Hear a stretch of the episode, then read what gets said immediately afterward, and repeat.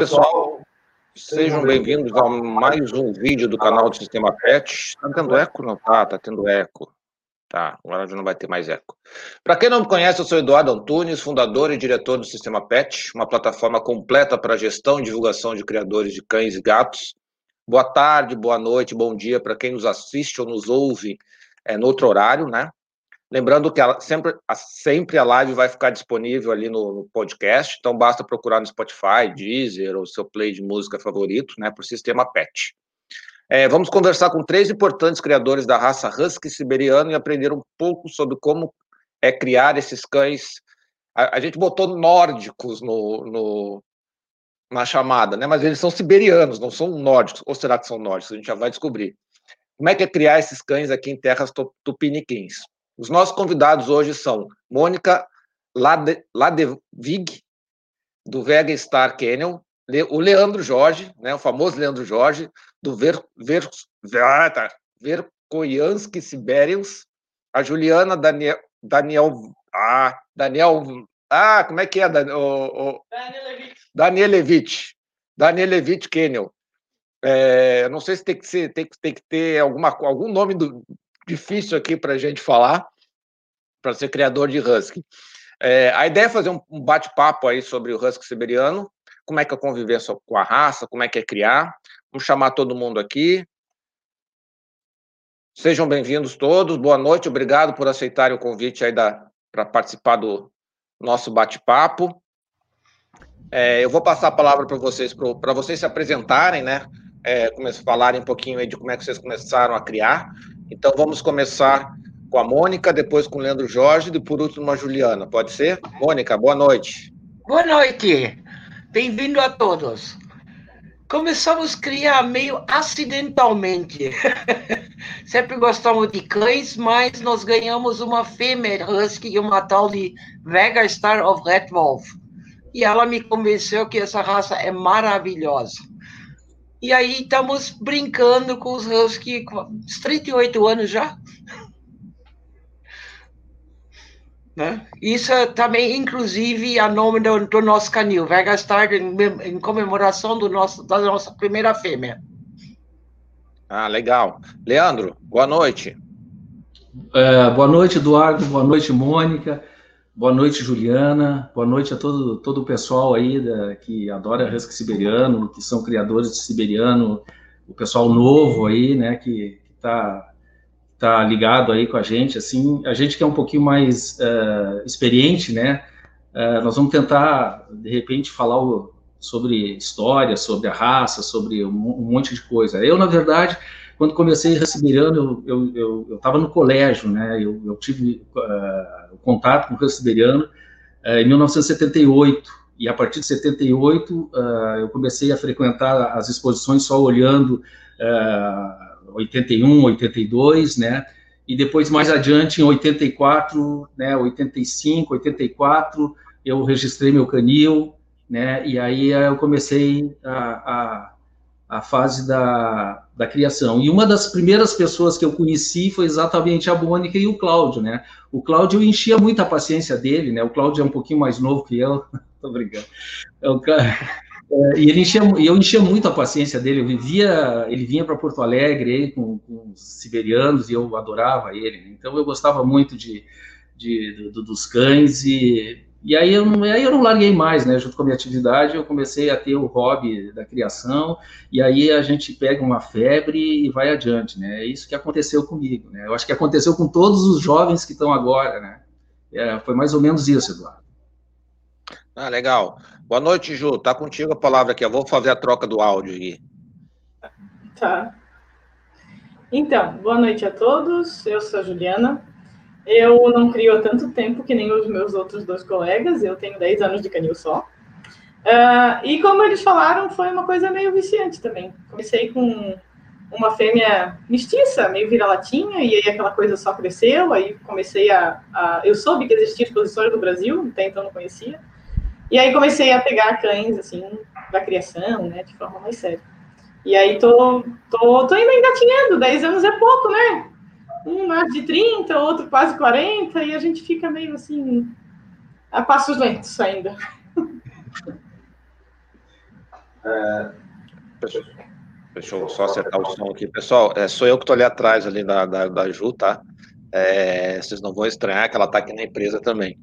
É, então vamos lá, pessoal. É, primeira pergunta: como surgiu a raça e qual é o país patrono? Pouquinho, falar um pouquinho da história da, da raça e quem, quem se habilita aí a falar um pouquinho da história da raça? Vamos começar pela Mônica ali, a Mônica que sabe bastante. Ah, nessa época também não estava ativo ainda.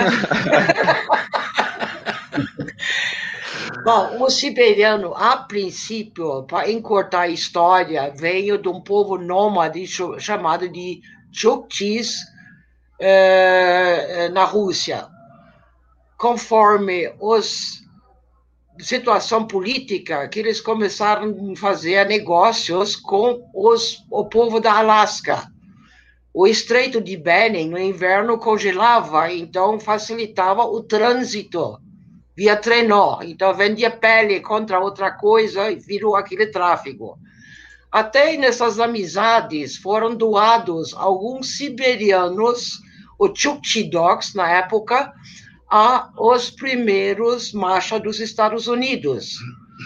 Uh, daí foi muito engraçado, porque os americanos, na época, gostavam de cães grandes. Malamute para cima, mistura com São Bernardo, tem que ser cachorro forte para poder puxar. Aí começaram a brincar com os rasquinhos pequenininhos, e quando não tiveram trabalho, fizeram brincadeiras de corridas. E os Huskies começaram a ganhar muito porque era muito resistente e muito rápido em relação de outros cães de trenó. E aí foi, foi, foi trabalhando e cada vez ganhando mais fanáticos daquela raça, né? Até que bem mais tarde, nos 23, 1923, começaram a invadir Estados Unidos e começaram a reconhecer a raça como raça americana. Mas os raízes são russas. Mas o, o país patrono é os Estados Unidos ou é a Rússia? É, Estados Unidos. O reconhecimento é nos Estados Unidos. Alguém, alguém tem alguma coisa a acrescentar aí na história aí que acha, acha interessante? Não. A, a Mônica. É, o primeiro, é, é, é, o, primeiro, o primeiro registro, na verdade, é, junto ao AKC foi em 1930, né? Da primeira. Da primeira... começaram em 20, 23 já separar 23, os primeiros registros manuais, né? Isso. Mas o primeiro registro. É, o primeiro registro no AKC foi da Fairbanks Princess, Princess China, né? Em 1930. Uhum. Até... Então, mas ainda começaram a juntar os papéis aí, quem é quem, a descendência, é. né? Então Isso. já foi feito tudo manualmente, né? É, até tinha, até tem uma, uma, uma é, até o número do registro, né? A gente, a gente que é mais novo, é, se lembra até do número do, do registro 758529, é, é mais novo que eu digo, né? Tu vai ficando com aquele número na cabeça e vai gravando, né? Então, o pessoal que gosta de história, né? o pessoal que gosta de história, né? Já sabe que esse registro é do 758529, o primeiro husky siberiano registrado no AKC. É uma. É, o, o, pessoal, é, o, olhando, Jorge, é bom tu trocar as tuas senhas agora, viu? Ah, não. pior, pior, cara. Vou trocar, vou trocar. Eu tenho um número aqui: 758529. Tá. Provavelmente, aí, ó, você ali, deixa eu testar isso aqui. Ah, foi, viu? Ó. É, é, e, no, e no Brasil. Banco lá. não, não, mas tranquilo, tranquilo. É, ah, então, e aí, aí, a gente tem, né, Mônica? Aí a gente tem, de repente, para encurtar mais a história, né? A gente tem os registros do, do no Brasil, né? Que, que, que, foi a partir de 1963, né? Os registros, desculpe, a, os primeiros Huskies, os né? Primeiros, é. é, os primeiros Huskies foi pelo Gilberto Cunha Cunha Correia, não é isso? No Brasil? Isso, de Curitiba. É, de Curitiba, do Canil Pinitri. Pinitri, o que, que ô Juliano, o que, que é pinitri em, em inglês aí? Diz para nós aí que nós estamos meio mal. Pinitri? É, pine tree, deve ser. Não pine é árvore. árvore de pinos. Ah, é, tá ah. certo, é a araucária, né? É tipo araucária. É, isso aí. É, é. Palm Tree, é. É, é, é pelo Gilberto. É, é, de pinos, né, na realidade. É, pinos. Tree é, é árvore, pinos é pinos. É, foi a marcha, a marcha of Taimir e a Solongas of Tia, parece. Acho que foi isso, né? Que foi os, os primeiros cães importados aqui para o Brasil. E depois, é, me parece que o, o Correia, o, Correia o Gilberto era criador de Doberman, né?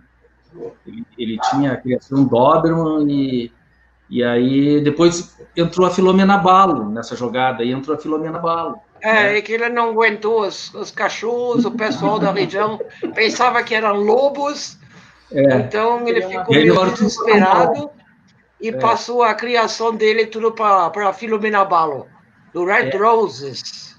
Red, Red Roses. Pô, eu tive, eu tive, eu tive o prazer. Agora nós vamos, nós vamos, nós vamos nos entregar, né, Mônica? É, eu tive o prazer de conhecer a senhora Filomena Balo. Né? Isso, conheci é. também. É, e então... algumas exposições ainda. É. Né? Ô, Juliana, eu... eu não, não conheci. Não nos entrega, não, não, não nos entrega. Mas é, mas é, a Filomena Balo era a senhora essa do Red Roses, né? Que tinha muito uh, a, a, a, comunicação com, a, com o canil do, da, da doutora Vânia, né? Parece que elas tinham uma tipo de uma associação, se eu não me engano, tá? Mais tarde, né? Que a Vânia criou. Acho que não foi nem bem isso, mas tiveram bastante amizade. É isso, então foi por aí. a dona, dona Zília Pacheco também com o canil dela, então era aquela amizade da época, né? Ah, que era assim, e, mais ativos. Algum, isso, e teve alguma história, né, do, do daqueles tapetes tabacou, né, que deu um deu uma briga no estúdio de Husky Siberiano também, teve essa, né? Não, esse levaram... nem me lembro. Hein? Esse nem me lembro. É, levaram os Husky lá para fazer uma propaganda de tabaco, eram seis Husky, só que foram matilhas diferentes, né? E aí sempre tem aquele cara que é o editor da, da, da, do programa, é o redator do programa, é o diretor do programa, sempre, sempre faz a besteira de dizer assim, não, vamos trazer alguma coisa para os cães se alimentarem, né? Aí o que, que o cara traz? Pizza. Aí fechou o pau dentro do estúdio, né? fechou, deu uma maior foi uma briga para fazer a propaganda dos tapetes tabacou, né? Agora não existe mais esse tapete, né? Mas antigamente foi mais ou menos isso. Essas são as histórias do Husky siberiano aqui no, no, no, em São Paulo. Aí. Mais ou menos isso. Vamos lá para as perguntas? É, vamos lá. Tem aqui uma, uma, acho que uma solicitação aqui do Yoshi Gotsubo. Sou de São Paulo, capital, e estou querendo uma filhote red de olhos azuis ou ete, é, heterocro, heterocro. Heterocromia. É, tá. Então fala aí, fala aí, Juliana. Juliana. Eu falo, tá. Não, então, não é, não é tão difícil de achar, né? A raça Husky é uma das poucas raças que permite tanto olhos azuis quanto olhos com heterocromia, que seria uh, cada olho de uma cor. E até heterocromia de íris, que é num mesmo olho duas cores. Então, tipo, metade do olho é azul, metade do olho é castanho. Uh, se eu não me engano, é uma das poucas raças de todas reconhecidas pela FCI até a KC, que é permitido isso. E no caso de fêmea red com, com olhos azuis ou heterocromia, não é tão difícil. Eu tenho uma até. Adulta já, né? Não filhote, mas. Uh, nasce, dependendo da linhagem, pode nascer uh, comumente, digamos assim, normal. Sabe que, deixa eu dar uma conversada aqui, sabe que eu depois de, de, de, depois de 50, 40, 30 anos aí de criação, que eu fui saber o que, que é heterocromia. Para mim era bicolor, sempre foi. Olho bicolor, uhum. criador, criador é bicolor. Certo ou errado, mãe? Eu não, eu não conhecia, é, eu não conhecia heterocromia. Aí com o advento da, da, da, do como é que é, com o advento da, da, da internet e com, a, com o advento da, da, das redes sociais, quando, quando começou a aparecer a tal da heterocromia, eu disse assim, que porcaria é essa? Tipo, os caras tanto falam. E era a, a, a, meninada falando, né? E eu fui pesquisar o que, que, é, que é, o que, que era heterocromia. Eu nunca tinha visto isso escrito em padrão racial. entendeu? Eu só, só o que a gente via era a combinação de cores de olhos, né? Bicolores, biparticolores, uh, parte colorida e não sei o quê. Aí começou a entrar essa do heterocromia. Eu digo, bom, aprendi mais uma palavra da criação. Na realidade, Leandro, é um conceito veterinário. Ah, sim, sim, não. Depois, claro, a coisa é. mais técnica, né? Aí já já já deixo para quem sabe, né? Eu, eu já não entro nessa parte, assim. Aí já entro. Eu sou eu sou criador, né? O, criador, como todo bom, uh, uh, uh, como é que é vivente, que a gente diz aqui no Rio Grande do Sul, como todo peão, né? A gente tem que acatar as ordens do patrão, né? Então, o que o patrão fala, ele sabe mais, a gente acata. Então, a mesma relação a gente faz com o veterinário, vamos dizer. É, a, a Luísa aqui está estudando veterinária, então a Juliana também já é veterinária, então a gente tem que ter o cuidado de falar, quando a gente vai falar com o veterinário, sobre a questão racial, né? É, geralmente a gente usa as, as, palavras que a gente está acostumado a, a, a usar, é, mas o, o, veterinário, graças a Deus, já sabe traduzir isso, né? Eles já estão numa, numa é, já estão num ponto de saber traduzir o que o criador fala, principalmente o veterinário que é criador, né? Isso aí dentro da, de todas as raças isso funciona desse jeito, né? Então, graças a Deus já estão entendendo o nosso idioma, né? Eu não sei Mas, como assim, eu não sei como a Mônica, a Mônica ainda fala alemão, é complicado o negócio. Só uma perguntinha com relação a essa questão do, do, do da heteroconomia. Ela, ela tem algum risco associado à saúde ou só uma característica da raça? Não, é que assim, geralmente olhos despigmentados ou azuis, no caso, né, é, ele pode levar a alguns problemas de saúde, sim. Até cegueira, sensibilidade e tudo mais. Só que na raça Husky isso não é constatado. Então é uma coisa específica, assim, da raça em si mesmo. Outras raças, vocês vão ver, é, o pessoal vai ver que não aceita os olhos azuis justamente porque é uma condição que tende a uma certa doença ou sensibilidade ou uma predisposição, mas na raça husky não.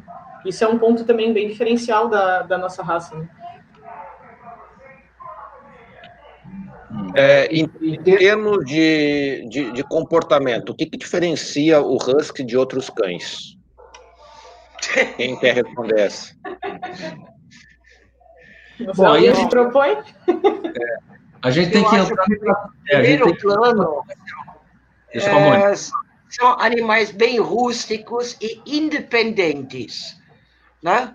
É, a minha veterinária fala que o husky é o mais gato entre os cachorros. Né? Então, eles têm é, é uma autossuficiência. Tem horas que eles aprendem coisas que ninguém ensinou, né? só de observação, alguma coisa, são conseguem ser bastante teimosos, mas do outro lado podem ser super obedientes, né? senão você não podia trabalhar também. Então é, um, é, uma, é uma coisa bem diferente. Acho que, que talvez raças que se mais aproximam é, é, também nessa independência seria o African Hound e o Saluki. Agora, em relação de outras raças, é, é, é bem diferente. É, o que, o que a, gente, a gente sempre é, é, vai para o padrão né, racial, e aí a gente vê toda aquela aquele perfil de cão amigável, gentil também, que, é, que, que, não tem qualidade, que não tem a possessividade de um cão de guarda, né? Então isso quando a gente a gente é, começa a ver o espírito desse de todo esse, é, esse temperamento, né? Nós vamos ver que tem certas certas características dentro da, da, da, da, nossa raça, assim, que ela se aproxima, vamos dizer, do mais, do mais é, é, da mais psicologia, da psicologia é, do perfil do lobo, né, vamos dizer assim, no, né, então já fizeram traçados, assim, de 10 características que, que tem, estão me ouvindo? Alô? Estamos, estamos.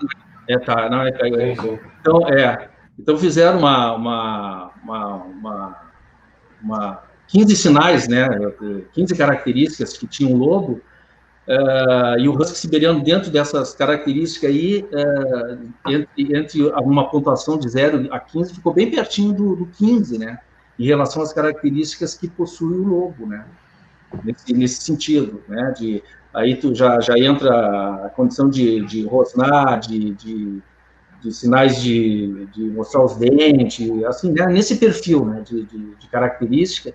Tá? Então, se, aproximou do. do... É, a comunicação entre eles né, é bem típico, é bem típico do lobo, inclusive uivos, né? atenção de um ao outro. Isso, às vezes, pode dar uma. É, pode dar uma dificuldade se vocês deixam o husky junto com cães pequenos que perderam essa comunicação ou esse comportamento, aí pode ser um problema. Que o husky, na brincadeira dele é muito grosso, é, pode ser meio problemático.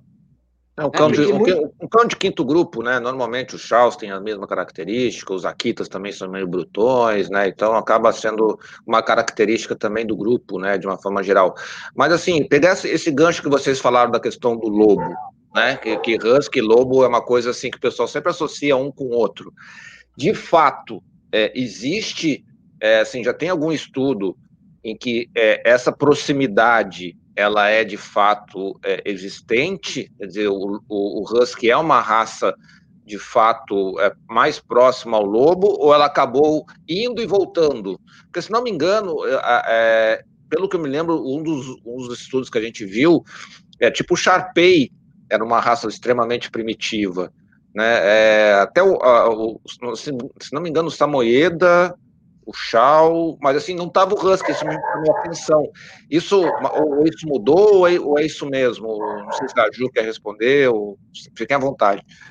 Hum, então, na realidade, eu não acompanho exatamente como é que tá agora, né? A última vez que eu vi, eu tive a mesma dúvida que tu, Edu. Tipo, o Husky é o que mais se assemelha fisicamente, mas geneticamente, entre essas outras raças que a gente acha até mais, uh, assim, com uma morfologia diferente do lobo original. Só que o que a gente fala no, na raça Husky é que, por exemplo, a maioria das outras raças, elas advêm de outras raças, né? Tipo, tem uma raça que deu origem a outra. E no Husky a gente não tem isso. A gente tem o Husky. Veio da Sibéria, sim, entre aspas, já pronto, né? Nesse padrão. Então, essa proximidade genética com o lobo acaba sendo realmente um pouco diferente do que se pensa. Pelo menos todos os estudos até agora. Mas é, a raça em si não tem uma outra raça de origem, não tem uma raça que foi antes dela para daí formar o husky. Ela foi uma raça natural, né? Muito natural. Que a, imagina, não tinha nem registro nem nada, a função deles era puxar trenó. Então, é, fica esse essa questão mesmo que tu perguntou de, de, de saber por que, que ele não é o mais próximo do lobo, né? E até pelo fato do temperamento também, como a Mônica falou, tem coisa que os huskies aprendem de ver, é o que eu costumo falar para todo proprietário que tem interesse na raça e não conhece. Uh, o husky, ele é assim, tu vais ensinar ele a sentar, deitar, e ele vai fazer quando quer. Mas se ele souber, se ele entender que toda vez que tu abre a geladeira, ele ganha uma coisinha, ele vai aprender a abrir, abrir a geladeira sozinho. É, então, isso o lobo também tem. Tanto que num zoológico, até conversando com amigos que já trabalharam, eles dizem que os lobos são os mais complicados de tu manter no recinto porque eles aprendem a abrir portão, aprendem a fratela, aprendem a escalar, bem coisa de husky, sabe? Meio fujãozinho, assim, arteiro, fica ligado nas coisas para poder ter o que quer, né? É sempre, é, sempre a gente vai um pouquinho mais aquém, né? Um pouquinho mais para lá, Luciana, aí nós já vamos na definição do, do, do, do, surgimento do cão, né? Então aí surgem essas dúvidas, assim, de descendência de lobo, até de chacal, né? de, de de cruzamento, que talvez o, o, o siberiano tenha, tenha vindo de uma cruza de chacal com lobo e por aí desenvolveu certas habilidades, né? E vem assim da, daquele negócio de como é que é? Miaces, é, toma, tomarcos, que é os antigos cães lá do, do tempo da, da, da era paleozoica, mesozoica, dessas coisas aí, e aí vem se definindo, né? Mas realmente, que nem tu, que nem tu falaste, né? Não, não, não se tem a origem exata, né? Eu acho que ninguém um cão tem, né? Mas o, o siberiano na escala, aquela que, que o Eduardo falou, que tem o chau-chau, assim, na primeira escala, o malamute do Alasca, o husky siberiano já vem logo abaixo, né? Ele vem abaixo da descendente, assim, por exemplo, onde vem o Samoyeda ali, por aquele, por aquele lado. Né? A gente tem um esquema Eu mais ou menos me lembro. Mais ou menos disso. Tá, vou, vou fazer assim. É, deixa eu. Os dois microfones aqui, eu às vezes eu me, me, me, perco um pouquinho. Pessoal, assim, nós estamos com uma boa audiência e o pessoal está perguntando bastante. Então eu vou jogar para as perguntas do pessoal ali para começar a responder as perguntas ali da, da galera lá, tá? Então vamos começar lá de cima. É, o, o Yoshi, com relação à tua pergunta do que você queria achar uma filhote de red de olhos azuis e tal, primeira dica para você encontrar é, na descrição aqui do, do vídeo tem o site dos três criadores. Então já começa por aí, tá? E depois você tem ali no buscafilhote.com.br também você tem outra opção de encontrar, tá? Então você, o pessoal com certeza vai te ajudar a encontrar o que você está procurando, tá? É, vamos aqui para uma pergunta do Fabrício. Aqui, Fabrício Souza. Boa noite, Fabrício. Obrigado pela pergunta. É, gostaria de saber por que o Husky Uli puro não entra em linhas de reprodução. O que, que é? Primeiro assim, Husky Uli puro. Isso aí a gente compra em supermercado, isso aí é, nasce, é, é, é, um Pokémon? O que, que é Husky Uli puro? Não existe. Husky não. Uli puro não existe. Existe uma, uma, um gene recessivo é, que pode aparecer raramente huskies de pelo longo. Mas é muito difícil é. porque não é desejável pelo padrão então, automaticamente, os criadores estão tirando da reprodução de qualquer jeito. É, é. Tá? viu, Mônica? Eu sempre falo assim, ó, que quando, quando as pessoas falam assim, uh, husky woolly, né? Eu digo, não, não existe, né? O que existe é husky siberiano de pelagem woolly. Uhum. Né? O Wally, eu não sei como é que é, Juliana. Fala aí para nós. Uli, Uli, se fala Uli. Uli, então vamos é de, lá. É de lã, né? Vem do U. De lã. Eu, tá, eu, então, eu acho que a origem é mais ou menos essa. É, existem essas pelagens. Então, uh, geralmente uh, vem de certas linhagens, ou vinha de certas uh, linhagens de, de, de, de husky siberiano. Eu já tive na minha, na minha ninhada, muito tempo atrás, husky woolly, woolly, né? Também. Então, hoje eu já não tenho mais. As, as, as, as antigamente muito tinha, na, na, a Mônica a Mônica deve saber bem, bem mais que a gente, inclusive teve uma, uma, uma husky woolly, eu acho que era chamada de Sasha, se eu não me, se não me falha a memória, tá? Que ela, é, que ela foi entrou até em exposição. Ela era uma cachorra escura. Uma outra, outra também, uma preta que, que ganhou até algumas coisas. Exatamente, é. Então a gente estava muito, muito na primitividade da, das escolhas raciais, né, das escolhas de exemplares. Tá? Então a gente começou mais a desenvolver o lado mais característico da raça e começou a observar que esse tipo de husky siberiano ele podia se tornar até atípico, né? Inclusive a questão até de, de, de miscigenação, né? E com um registro e tudo, porque muita gente que está no, no, no, no, ponto de início de ter, de se, de se encantar com o husky siberiano, às vezes comete erros, né? De criação ou erros de, uh, de aquisição né? Indo em qualquer canil, aí vê um husky peludo, acha que aquilo ali é um husky siberiano, e na verdade é uma miscigenação de, de malamute, de saboieda, de troço para dar aquele cão peludo, né? E a questão é, é, é a questão do uh, justamente uh, que as pessoas desconhecem, a própria pessoa às vezes que, que, que produz esse tipo de filhote desconhece, aí tem um, tem uma miscigenação de samoyeda com uma miscigenação de husky faz esse cruzamento e aí já está na terceira, na quarta geração, e aí é um husky siberiano, uli, branco, de olhos azuis, é o que todo mundo quer. É, e assim, o que eu, complementando o que o Leandro falou, uh, é que assim, a grande parte das pessoas que têm interesse em husky gostam dos peludões porque chamam atenção, como o Leandro falou. Só que as pessoas não sabem o por trás disso. Tanto quando nasce numa ninhada de cães é, em pelagem né, ideal, quanto os comerciais, digamos assim. Então, o que, que acontece? A pelagem uli em si, ela não é desejável porque ela deixa exposta a pele do animal. Então, para a função dele, que é puxar trenó no sol e tal, isso pode ser prejudicial. Pode acabar queimando aquela região onde o pelo deita, já que é um pelo um pouquinho mais comprido, né? Um pouquinho não, geralmente bastante até. Ele acaba deitando para os lados e expõe a pele. E aí aquilo ali é o prejudicial em si da, da digamos, da pelagem uli, e por isso que os criadores sérios não é, querem essa característica adiante, entendem?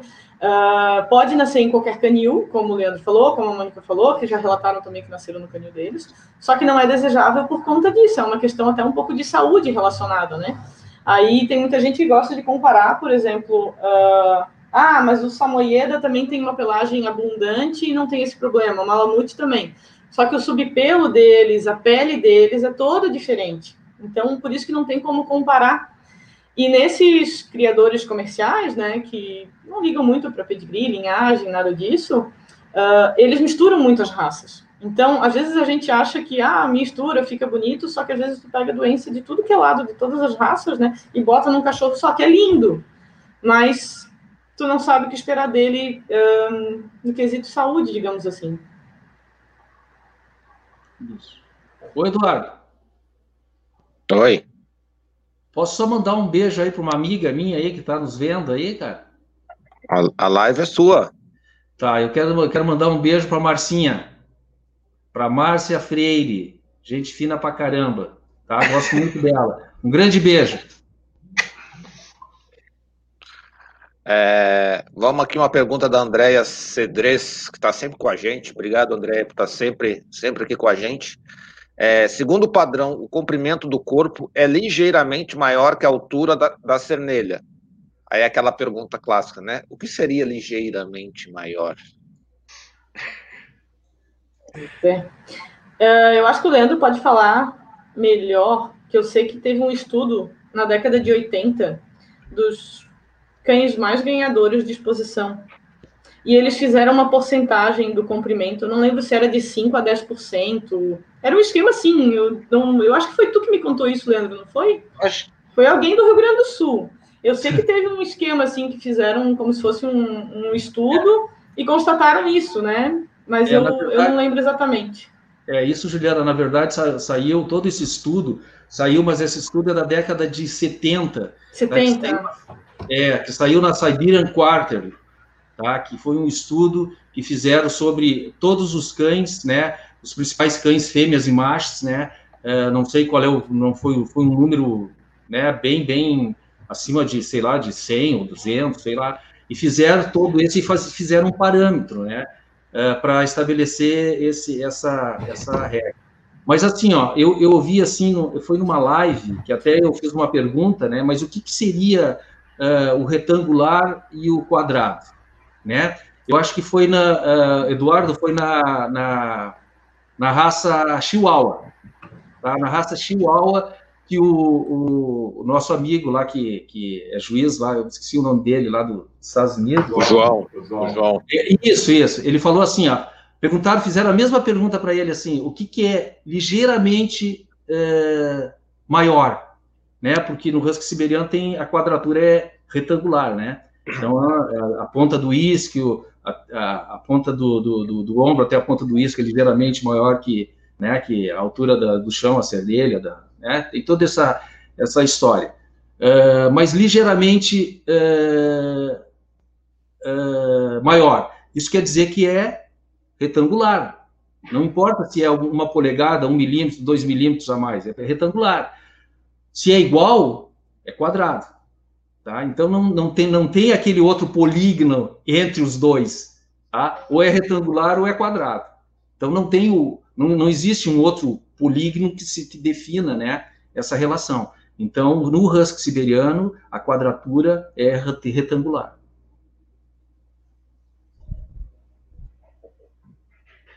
Não, né? Não, não estou com áudio. Vou ter mais umas perguntinhas aqui, ó. É que, é que, gente, tem bastante, bastante comentário aqui. Às vezes eu me perco aqui, mas deixa eu botar aqui. Tá. Aqui a Regina Colom também fez uma pergunta, acho que vocês já meio que responderam, né? Como é viver com o Husky, convive com outras raças? Ele convive bem com todas as raças, mas é como a Mônica falou. Às vezes, cães pequenos que uh, já perderam um pouco dessa, desse entendimento dos avisos né, da espécie, é, pode dar acidentes. Mas, por exemplo, eu, eu tenho dois cães que eu vendi uh, e as pessoas têm um York junto. Então, tu vê o tamanho é bem diferente. E dá super certo. Então, um dos pontos também é tu castrar, né? Não, é, se forem do mesmo sexo, principalmente, enfim, castrar para manter um pouquinho a, o nível de, digamos assim, dominância um pouco mais baixo e acostumar desde cedo. Dá, mas tem que às vezes ficar de olho, né? Depende muito do cão, da linhagem, como eles vão, vão reagir. Pode acontecer alguns acidentes, principalmente assim, se é um husky, eu tenho husky e eu vou na casa de uma amiga que tem New York. Ambos moram sozinhos. Aí a tendência a dar problema é grande, porque os dois vão querer disputar tudo. Mas quando convivem desde pequenos, em geral dá certo. E a mesma coisa com gato. Se você tem um gato uhum. e introduz um filhote de husky, normalmente dá certo. O gato logo, logo, quando se cansa, já vai dar um chega para lá. Então tá resolvido a situação. O husky vai entender. Ao contrário, é mais difícil. Se você já tem um husky e arruma um gato, pode ser problemático. Não é que ele vai, pode... vai provavelmente vai querer caçar o, gatinho. Pode ser uma presa. Pode ser uma presa, né? É visto como, como presa. Né? Gato é, adulto já não, já põe logo um cachorro no lugar e pronto, né? Então já é. conheço várias casas que tem husky, tem gato e funciona maravilhosamente bem. Mas é aquela coisa, primeiro os gatos, depois o husky. É isso. Aqui, aqui eu tenho, uh, junto com os Husky aqui, eu tenho algum, alguns SRD. Na verdade, tem um SRD, né? Que ele tem mais a personalidade que é a preta, que tem mais a personalidade de Husky siberiano, porque tem que se adequar, né? É, tem, uma, é, tem, que, tem que entrar. Entrou na matilha, segue a linha dos Husky, né? A psicologia dos Husky. Vira Husky, né? No temperamento e no comportamento. A personalidade muda totalmente, né? Até no uivo, né? Aprende a linguagem de um husky siberiano, né? Não o latido. Né? Quando começa aquela uivação, eu me lembro lá da, do, do Vegstar, lá quando. Da, da, ah, sim. Da, é, quando Aqui vai é dar. É bairro inteiro, o bairro inteiro uiva. É, mas o pessoal já conhece, aí em Cotia já conhece tudo aí do Vegstar aí. Mas aí, então a gente entra nesse, nesse drama, né? Do, do, do, de qualquer cão que vem aqui, às vezes vem, vem cães, é, por exemplo, os Bassenge, né? Que, que, que vem aqui, os Barcenches têm mais ou menos assim, é um cão que não, não, não late, né? Mas tu vê direitinho, assim, quando tu vê uh, junto de rã siberiano, botou dois, três rãs siberiano, virou quadrilha e ele vira junto. Ele vira junto. E aí atinge a, a psicologia e a personalidade do husky siberiano. É, é, engraçado. Ficou mais de quatro dias, cinco dias aqui, já tá no esquema. Ah, legal. É, deixa eu ver, tô com o áudio. Tô. A Juliana Silvestre Puleto é o nome do meio. Hoje os nomes estão. Hoje eu estou apanhando para os nomes aqui, mais do que a média. O Husky tem alguma doença característica? Tem alguma coisa que precisa cuidar mais? Claro que doença característica o Husky não tem, né? Mas é, tem um risco maior de algumas, é, de algumas enfermidades? Ah, isso aí é com a Juliana. Passa a bola com a Juliana. Vai, pode falar. É, então, é que assim, no meio eu sou a chata das doenças, né? Dos exames e tudo mais. Então, sim, o Husky tem uma doença principal. Na realidade, assim, doenças relacionadas a, a olhos eles têm, né? Mas a principal de todas seria a catarata juvenil. Uh, ela apare, uh, vai aparecer por volta de nove meses, um ano e meio, mas ela pode aparecer também um pouquinho mais tarde. E também tem, pode ter outros problemas relacionados também a olhos, que vai ser uh, atrofia progressiva da retina, glaucoma, Uh, enfim, né, de forma geral, o principal exame que a gente faz na raça é fundo de olho, né? Uh, tem país que exige todo ano, tem país que exige com dois anos e para, tem país que exige antes do cruzamento. O Brasil fica aberto a tudo, né? Nada é obrigatório. Mas é super recomendado. Até a OFA, que é a Orthopedic Foundation for Animals, ela meio que regulamenta os exames assim de cada raça, né? Que, que eles recomendam na realidade. E os dois obrigatórios para a raça, no caso, que eles falam, é fundo de olho e displasia de quadril. A displasia de quadril é muito rara na raça, muito, muito rara. É muito difícil um husky siberiano ter problema de, de de displasia de quadril. Uh, hoje já tem casos, né? Mas até pela função da raça foi feita uma seleção natural quanto a isso, né? O cachorro que parava de correr não nem reproduzia, nem chegava tanto. Mas mesmo assim a OFA uh, pede. E tem outras doenças menos comuns, assim, que pode acontecer na raça. Tem na bibliografia uh, tem deficiência de zinco. Eu pessoalmente nunca vi, né? Não confirmado, caso confirmado. Pode ter casos de demodésica, pode ter casos de uh, epilepsia, pode ter alguns outros casos assim mais pontuais, mas muito raros. O principal mesmo é exame ocular e doenças relacionadas a olho. Uh, coração é muito difícil, nunca soube. Outros órgãos assim que, que acometem outras raças também no Husky não é muito difícil de acontecer. Aí eu passo a bola para o Leandro e para a Mônica, que tem mais experiência que eu. Eu só sei a teoria. Deixa a Mônica é, falar. Vamos, vamos lá. É, na época, quando começávamos, a questão de epilepsia e sarnodemodésia era bem mais frequente. Né? Alguns casos também de problemas de coração, mas graças ao trabalho e seleção de todos os criadores, aquele foi excluído bastante. Então, hoje em dia, é muito raro de acontecer em, em cães de raça pura. Né? Infelizmente, eu vejo uh, uh, casos acontecendo, mas eu acredito que seja mente de criações não bem controlados. Né? Então, Ou casos esporádicos, né? Muito raro. Pelo menos de todos os que eu conheço, mesmo Estados Unidos, Europa, etc. e tal, são fatos que quase que você não ouve mais falar. Né? É, nós temos aqui uma. Deixa eu trocar o áudio aqui. Nós temos uma pergunta aqui do, do, do Pedro Lang, é, que eu acho que vocês já responderam. Né? A proporção da altura é 50% por 50% na cernelha? Não, né? É um pouquinho mais longo. É, é o, aquele levemente que o Leandro estava falando, né? Levemente, a quadratura do husky siberiano. Pedro Lang, deixa eu dar um abraço no Pedro Lang. Pedro Lang é meu parceiro. É o chefe das lives da terça-feira aqui. Não, e é, e é, o nosso chefe também, né? É o nosso chefe, muito é. respeito com o cara. O, o, o, uh, responder para o Pedro direto assim, não, é, não é 50% a 50%, é, é como, como, foi falado, né? No padrão diz levemente, né? Então, a quadratura do siberiano, né, do, do, do, do da ponta do, do, ombro até o isque, o ilho, é levemente maior que a altura na cernelha, né? Então ele é um cão, justamente porque ele é um cão trotador, né? E ele precisa ser isso. Né? É, mas eu acho que a pergunta do Lang foi diferente. Ele quer saber sobre a altura, que é uh, do chão ao cotovelo, do cotovelo à cernelha. Então, também Não, é também... ligeiramente mais alta. É, é o husky ele, é pernalta. Ah, isso ele mesmo. tem que ter mais perna do que corpo. Como ele ah, tem que ter mais mesmo. comprimento de corpo do que altura. Então é, é, uma proporção que às vezes é difícil de se ver em criação em pista até. Ou tu encontra uns de comprimento é, retangular, digamos assim, mas a altura é 50-50. Ou tu encontra cães com boa altura de perna, mas eles são quase quadrados. É, é um joguete ali difícil.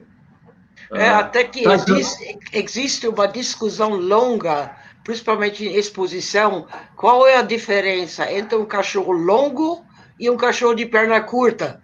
Uhum. Né? Existe uma diferença, existe sim. Agora é, é complicado, é só vis, visualizando mesmo e pôr na mão mesmo para decifrar isso aí. Mas que existe essa diferença, existe. E às vezes tem a, a linha do cotovelo, né? Que às vezes está Uh, o, o, o, peito uh, fica baixo um pouco, dá uma impressão de ser perna curta e não sei o quê. É, também tem essa história aí. Outra, outra coisa que eu queria falar, deixa eu falar para o meu parceiro ali, Eduardo, o Lang. Pô, o Lang, é o seguinte, deixa eu falar para ti uma coisa aqui. Quando tu fizer uma pergunta, faz a pergunta completa, meu amigo. Senão tu me quebra. Brincadeira aí, Lang. Um abraço para ti. É, agora tá, tu tá do outro lado, né, Leandro? Tá sempre é. colaborando com a gente com as perguntas, aí agora as perguntas estão indo para ti, né? É, parece que foi vira combinado. com as perguntas que aparece, cara. É, eu acho que ele combinou contigo isso aí, cara. É, Pessoal, é, aqui o pessoal tá, até está comentando que temos vários comentários aqui com relação a, a, ao convívio aqui de Husky com outras raças, né? Que, por exemplo, o, o, comentário do Rafael Navarro, tem uma Husky maior, que o Husky brinca com ela e respeita muito. Ela tem 2 quilos e ele mais ou menos 27.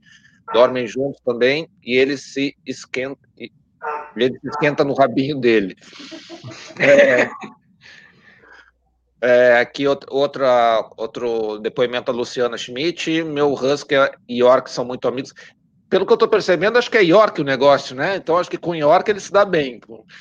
Dormem juntos e ele brinca de pega-pega com ela. Hop e Fi são os melhores amigos. Tem mais um outro comentário aqui também de um Shih Tzu, acho, para não dizer que é só York. Mas, enfim. É... Ah, uma pergunta que eu tenho para você, assim, é a função primordial do Husky é tração? É puxar trenó?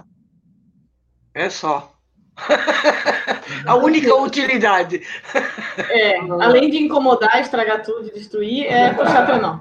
A gente fala que é o seguinte, o Husky, ele é um cão é, para tração de trenó, de cargas leves, a uma velocidade moderada. Então, ele não é um cão de corrida, ele não é um cão de tração pesada, ele é um mediano de tudo e de resistência. Mais ainda do que isso é a resistência. É um cão que, com muita pouca comida, vai é, puxar um trenó leve a quilômetros e quilômetros para uma velocidade consideravelmente alta para, né, não corrida, mas boa para desenvolver essa função. É exatamente isso. A gente tem que é, a gente sempre vê lá, geralmente quando sai no padrão lá, que a gente vê grupo 5, né, que é Spitz e, e, e tipos primitivos, né, o, o siberiano ele se insere, se, se, se, insere ali na seção, na seção 1, né, do, do, dos cães nórdicos de trenó. Mas assim, ó, eu tenho uma definição, talvez uh, pessoal minha, né, que o pessoal sempre diz assim que o, o, husky siberiano é um cão puxador de trenó. Na minha avaliação, ele não é puxador, ele é tracionador, né, que é uma coisa diferente. Quer dizer, lá no, vai lá no, no, no dicionário, quase que é a mesma palavra, mas tracionar e, e, e puxar são definições, são conceitos diferentes, né?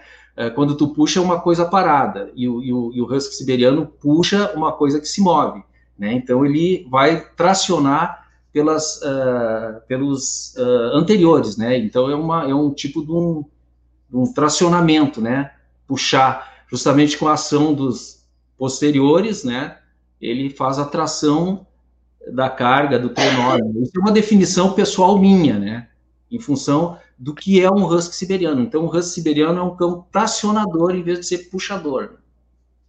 Não, legal. É, aqueles, é, aqueles é, competições que a gente vê em documentários, em, em na, na, TV e tal, é, aqueles ali são huskies mesmo, né? Ou não? Nem sempre. Às vezes Aí que tá. Eh, se você faz uma competição na Europa, Estados Unidos, são distâncias consideravelmente curtas. 10, 20 quilômetros, 30 quilômetros, isso não é distância para o Husky. É, como o Huskies, para ganhar, então aí vem o ego pessoal, é, é rápido entre os cães de trenó. Então, quer dizer que ele é mais veloz do que o Samoyeda, do que o Malamute, Porém, onde é que é o ego? É, começou a se criar um tal de Alaskan Husky. Tá, a, o Alaskan Husky foi tem um registro provisório, por quê? Porque a legislação permite que você só pode participar em competições mediante cães registrados. Então, existe um tipo de cães às vezes parecem husky, às vezes não parecem mais husky, é chamado de Alaskan. Então é questionável, é um ego pessoal, né? É outro extremo para a exposição. Né? Existem linhas de husky como muito criticado também na na na, é, na, na, na Crafts, que são os ingleses, hum. são todos extremamente pernaltas, e magrelo, é que eles são mais orientados nos cães escandinavos. Uhum. Então lá eles trabalham mais no trenó. Então começa a dar uma pequena diferença entre o tipo. Mas se você pega um cão ao outro, husky, não, não Alaska Malamute, cancela, essa é uma história. Mas se pega husky com husky e realmente começa a medir o cachorro, você vai ver que as angulações, etc., não são tão fora não do padrão. Claro que tem muitos é, é, tipicidade, cabeça mais fraco, uh, magros.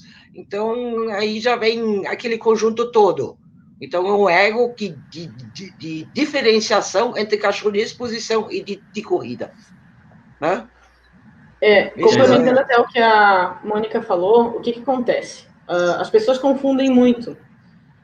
Quando tu pega uma corrida, os cães que estão lá para correr, não necessariamente eles têm resistência para aquilo. Às vezes eles são só velozes. Tu vê muito cães, muitos cães na maior corrida do mundo, que é o Iditarod, que acontece no Alasca, nos Estados Unidos. Uh, cães, por exemplo, que tu olha, tem alguma coisa de husky, mas tem orelha caída, não tem pelo, é pelo curto. Uh, sempre são bem pernaltas, né? Um tipo mais uh, magro, digamos assim, mais magrelões. Só que uma coisa que a gente não pode misturar é que assim, o husky ele não é um cachorro de corrida. Ele não é um cachorro para ganhar competição. Ele é um cachorro de resistência. Então, por exemplo, um husky, né, na teoria, ele teria que puxar um trenó de carga leve a uma velocidade constante por dias e dias e dias, e dormindo na neve, comendo pouco.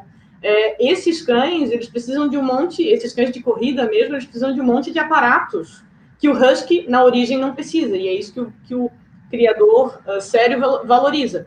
Então, ele não precisa botar botinha para queimar o pé, ele não precisa botar protetor na orelha para não congelar a orelha, ele não precisa dormir num, numa palha quentinha, que senão vai congelar. Ele não precisa de uh, alimentos hipercalóricos, porque senão ele pode ter uma hipoglicemia. Então, é, essa é uma diferença que pouca gente sabe. Tem muita gente que critica, que diz, ah, não, o criador de husky não cria para nada.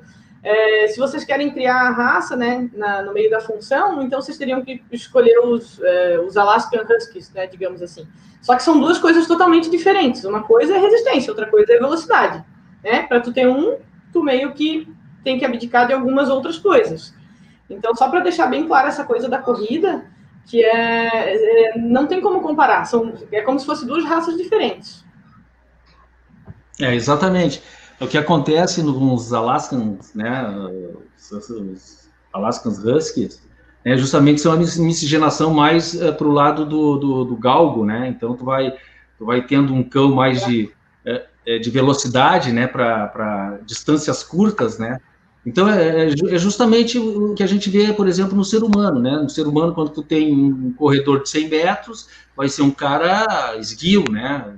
Mais potente, né, que dá aquele tiro curto, né, e aquele cara de maratona já é um cara mais que o organismo, o biotipo já é mais um biotipo é, é, consistente, né, que vai aguentar mais toda essa, essa extensão, né, e o husky siberiano, como bem falou a Juliana, é, é, é por esse caminho aí, é, é isso aí.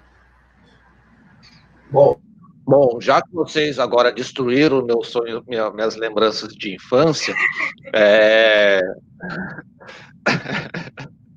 é, vamos às próximas perguntas aqui do pessoal.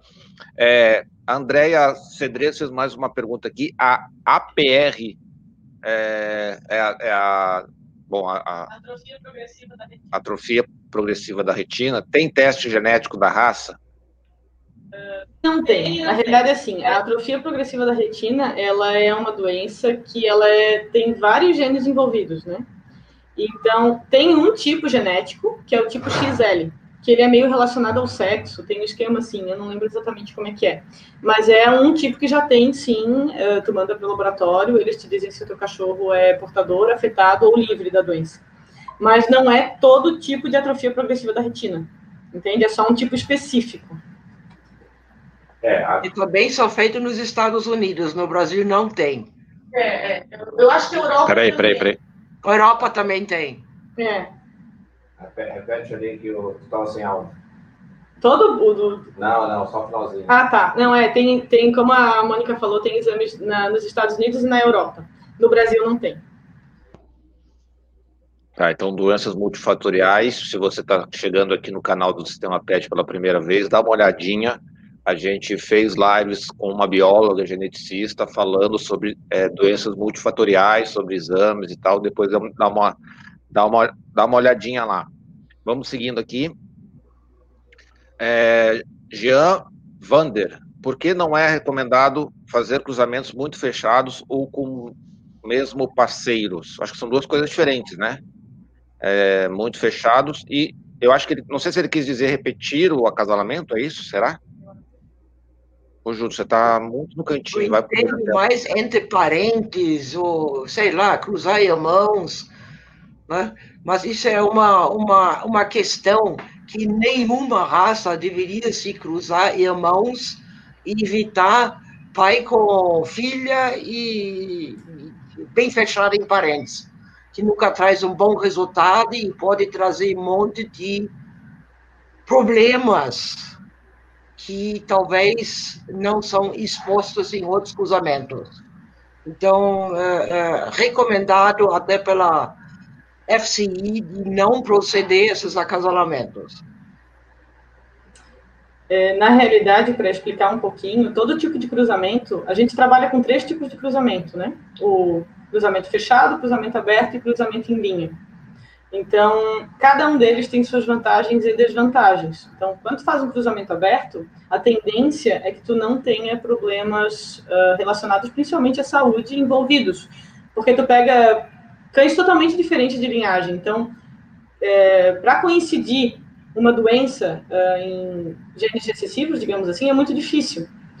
Uh, só que, em compensação, tu tem isso na ninhada também. Uma ninhada que geralmente é muito... Um diferente da outra, do, do outro, né?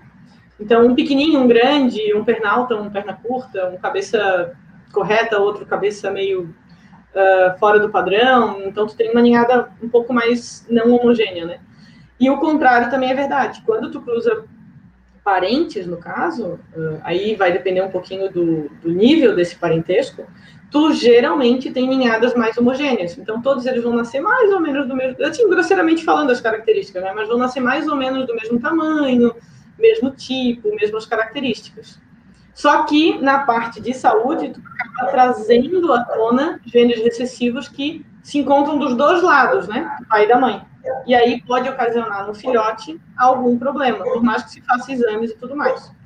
E, uh, em contrapartida disso, a gente tem o, o, cruzamento em linha, né, que seria uma forma de conseguir fazer um meio termo dos dois. Então, tu faz cruzamentos uh, entre parentes mais distantes. Né? Por exemplo, primos, ou avô com neta, ou até, às vezes, um pouco mais distante no pedigree. Então, tu acaba abrindo, né, a, digamos assim, a, a, a linhagem daquela ninhada, sem perder tantas características. Então, cada criador ele tem uma noção de quando que ele precisa fazer um tipo de, um tipo de cruzamento ou outro. Uh, só que, como a Mônica falou, tem que tomar cuidado, porque às vezes a pessoa acha assim, ah, tem um cão lindo, maravilhoso, ele é checado para tudo, vou fechar tudo nele, cruzar dois irmãos dele. Às vezes vem um baita de um pepino, tanto uh, morfologicamente quanto em quesito saúde. Por isso que a FCI e tudo mais, eles não recomendam esse tipo de, de cruzamento. Então, é uma coisa que tem que ser muito estudada, assim, tem que ser muito planejada e pensada. E quando se faz, tem que ter um controle, assim, meio sobre ele, porque não adianta tu fazer e entregar para todo mundo. Aí, daqui a pouco, tu vê, tem um problema é, referente né, naquela linha, que tu já passou para cinco, seis canis. E aí ele vai continuar repassando para as próximas linhadas. Então é uma coisa que realmente tem que ser bem pensada. É sempre... essa, essa é a questão, esse tipo de cruzamento, aí vem uma pequena importância daquele que muita gente fala só é um papel, que é o pedigree. Hum. Né? Exatamente. Mediante do pedigree, você sabe quem são os parentes, quem são os avós, tem é, é, até registro, você consegue pesquisar muitas gerações atrás. Então, um criador com alguma experiência já consegue avaliar também. Não, esse cachorro tinha isso, não, mas gostei disso, daquilo. Então, aí dá para escolher o tipo de acasalamento que você pretende fazer. Né? Mas você tem que conhecer um pouco dos cães também. Então, aí que vem uma grande importância. É, exatamente.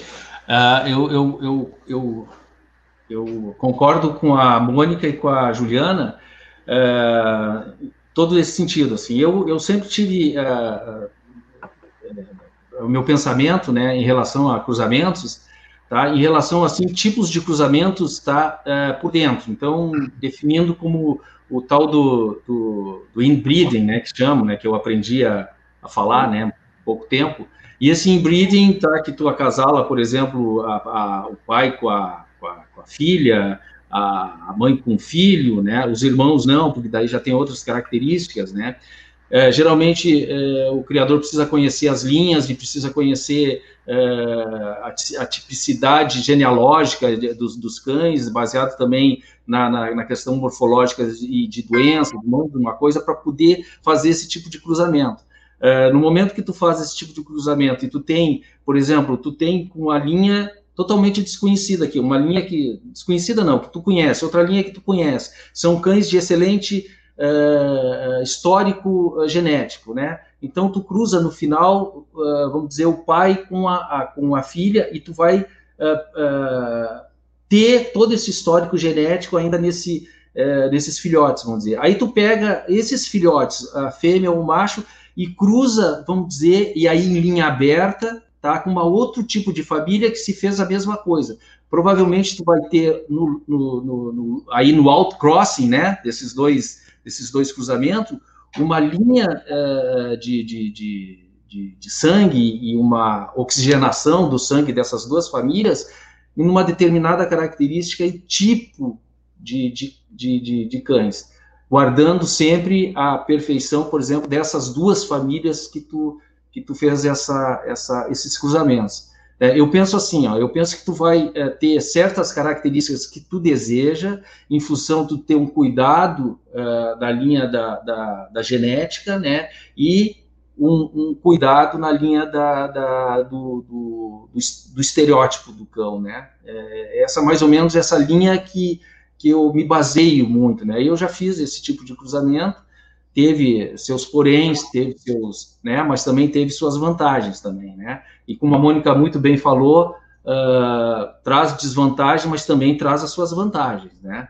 Mas uh, o, o, ideal é fazer sempre um cruzamento, estabelecendo sempre o outcrossing baseado no line, line, no line breeding, né? E quando der para fazer assim com, muito, com muita sabedoria e muito conhecimento, o inbreeding, o cruzamento fechado. Não sei se me entenderam. Com certeza. Pode estar tranquilo. Qualquer coisa o pessoal pergunta. E, pessoal, é, papo bom voa, né? Papo bom, corre rápido, a gente está com uma hora. Tá? Nós temos um monte de pergunta. Eu acho que eu fiz. Ó, eu, gente, eu tinha 25 perguntas. Eu fiz Duas. então, é, eu vou pedir para vocês vamos tentar ter um pouco. Se, se eu estudei Oi? Ô, Eduardo, eu estudei essas perguntas, pô, tô esperando. Então, então é, mas o pessoal também deve ter as perguntas do pessoal, e o pessoal que manda, né? É, é. Tem várias perguntas aqui da, da galera, algumas eu também já tinha feito, mas a gente sempre faz do pessoal, né? Aqui o, o, o a Gé Monteiro, no Husky, é correto afirmar que não é permitido a pelagem Merlin e o albinismo? E como se identifica o Husky branco puro? São duas perguntas, eu acho aí, né? A Mônica vai saber, vai saber melhor. Ah, nem tanto. Vamos lá. É, oh, existem dois, três genes na raça não presentes ou pelo menos na raça pura, que é o Merle, que é o famoso do Shetland do Collie, é, o Tigrado e o puro albino. Ao contrário de outras raças, principalmente raças brancas como Samoyeda, existe o albinismo. Qual é a grande diferença entre albino e entre branco? Branco é a ausência da cor, porém não da pigmentação. O cachorro é pigmentado, então ele tem focinho escuro, os lábios escuros, né? os pálpebras escuros, geralmente as unhas e patas também. Agora, um albino puro vai ter olhos azuis e vai ter nariz cor-de-rosa, e provavelmente com todas as consequências. Com albino puro, você não vai poder passear no sol. Porque ele realmente não tem pigmentação. Né? Ele vai se queimar toda. Então, na raça pura, não existe, não deveria existir esse gene. Isso é até uma, uma declaração do próprio Clube do Husky Siberiano dos Estados Unidos, que Merle, esse tipo de formação de, de, de coloração, não é presente e nem o, o famoso tigrado. Então deve ter sido algum acidente no percurso, no meio, porque isso é definitivamente declarado que não existe. Né? É, é, é, houve uma pulada de cerca aí, é, houve uma pulada de cerca aí em algumas gerações anteriores. Vai saber. Vai saber. Só teste genético mesmo, né? Não, não tem teste de raça. É Aqui o, a, a Deise Jaqueline faz uma pergunta que é um pouco mais genérica, mas vamos lá. Quais são os primeiros sinais de displasia? Às vezes não tem sinal nenhum, pelo que eu já, já aprendi um pouquinho, tá, Deise? Mas vamos lá. Quando, quando aparece esse sintoma, quais são os sinais que aparecem? Aí eu acho que a pergunta é para a Ju, né? É, mas isso aí, assim, no Husky, é... no Husky. No Husky. É, então, eu ia falar. No Husky é difícil o cão ter displasia, é muito difícil. Mas aí os sinais que vai ter é dor, principalmente na parte posterior, uh, dificuldade de locomoção, uh, arrastar de patas, aí varia um pouco assim de cão para cão, mas no Husky é muito difícil, muito, muito difícil. É, eu, eu tenho anos né, na, na, na, na criação, com, eu, eu, eu particularmente, eu, eu nunca vi um Husky displásico assim de, de, de de genealogia, eu particularmente nunca vi. Nunca, Também não. Nunca, é. Então eu, eu, acho que já foi selecionado lá na base, né, ô Mônica? Foi é selecionado isso. lá, no, lá no, nos trenó, lá os caras já. O cachorrinho dançava meio de lado, lá os caras já tiravam fora, então esse não serve. Então já foi, não foi? Então já foi assim no trenó é, mesmo. A displasia também não tem experiência nenhuma, então. É. É, essa é uma, é, essa é uma vantagem daquele cão que, tem função, né? É, quanto mais parece sim que tem, tem função ainda mais de tração, não que pastores e Rottweilers e Bulldogs não tenham função, mas é o Husky a função ainda permanece bem forte, né? Eu tenho impressão, Eduardo, eu tenho impressão que nas raças assim tipo pastor alemão, tá? É que é, eu na, eu não sei se foi algum, algum problema de, de porque hoje o pastor alemão é bem diferente do pastor alemão. A Mônica que sabe mais do que eu aí. O pastor alemão é bem diferente dos pastores de antigamente, né? É, completamente. Então, já foi... Eu acho que já foi por aí que aconteceu essas displasias loucas aí do pastor alemão, hein? Eu, eu acredito, na minha opinião pessoal, sem nenhuma técnica, a displasia, na, maioria, na sua maioria dos casos, em cães que têm as traseiras extremas, né? como do, do pastor alemão, justamente aquela parte rebaixada, uh, do Akita, que tem a garopa muito plana. Então, eu acho que raças, nesse sentido, sem trabalho, eu acho que tendem mais ter problema de displasia. Não, é perfeito. Aqui a Vanessa Benevento é, qual o gasto mensal médio que se tem com husky filhote e com adulto? É complicado dar banho em casa por conta do pelo? Boa pergunta, Vanessa. Não que as outras não fossem, mas é bem interessante aí. Custo mensal por filhote ou para adulto? É, para mim é meio complicado de fazer um cálculo, porque é tudo atacadão, né? Né? A panela é grande, então eu nunca fiz o cálculo em si. Né? Mas tem que calcular com uma ração super premium de quantidade recomendado. Banho em casa não é impossível, porém, o que é uma exigência, você tem que secar o pelo muito bem, porque retendo umidade pode criar fungos. E esses fungos dá para cuidar, mas são muito chatos.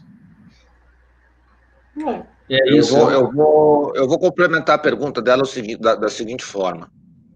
É, primeira, com relação à ração. Quanto consome, em média, de uma ração de boa qualidade, um husky adulto? Por mês, né? Na época que eu dava. Espera só um pouquinho. Pode.